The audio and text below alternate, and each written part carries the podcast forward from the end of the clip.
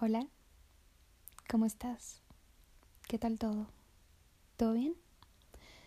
Mi nombre es Leslie y bienvenido a Lisang. El libro del día de hoy es Demian de Herman Hesse. Nuestro capítulo es Demian. Quería tan solo intentar vivir aquello que tendía a brotar espontáneamente de mí. ¿Por qué había de serme tan difícil?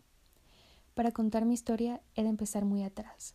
Si me fuera posible, debería retroceder todavía mucho más, hasta los primeros años de mi infancia e incluso más allá, en la lejanía de mi ascendencia.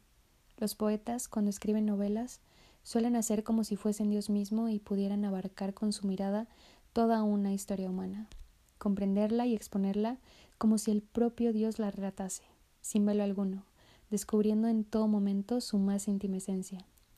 Yo no puedo hacerlo así, como tampoco los poetas pero mi historia me es más importante que a cualquier poeta la suya, pues es la mía propia y es la historia de un hombre, no la de un hombre inventado, posible o inexistente en cualquier otra forma, sino la de un hombre real, rico y vivo. Hoy se sabe menos que nunca lo que es eso, lo que es un hombre realmente vivo y se lleva a morir bajo el fuego a millares de hombres, cada uno de los cuales es un ensayo único y precioso de la naturaleza si no fuéramos algo más que individuos aislados, si cada uno de nosotros pudiese realmente ser borrado por completo del mundo por una bala de fusil, no tendría ya sentido alguno relatar historias. Pero cada uno de los hombres no es tan solo el mismo, es también el punto único, particularísimo, importante siempre y singular, en el que se cruzan los fenómenos del mundo, solo una vez de aquel modo y nunca más. Así, la historia de cada hombre es esencial, eterna y divina, y cada hombre, mientras vive en alguna parte y cumple la voluntad de la naturaleza, es algo maravilloso y digno de toda atención. En cada uno de los hombres se ha hecho forma el espíritu, en cada uno padece la criatura, en cada uno de ellos es crucificado un redentor. Muy pocos saben hoy lo que es el hombre. Muchos lo sienten y por sentirlo mueren más aliviados, como yo moriré más aliviado cuando termine de escribir esta historia. No soy un hombre que sabe. He sido un hombre que busca y lo soy aún. Pero no busco ya en las estrellas ni en los libros. Comienzo a escuchar las enseñanzas que mi sangre murmura en mí.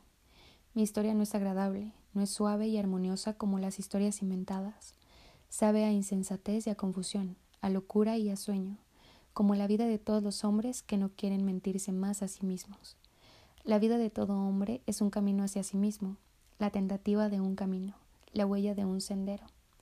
Ningún hombre ha sido nunca por completo el mismo, pero todos aspiran a llegar a serlo, oscuramente unos, más claramente otros.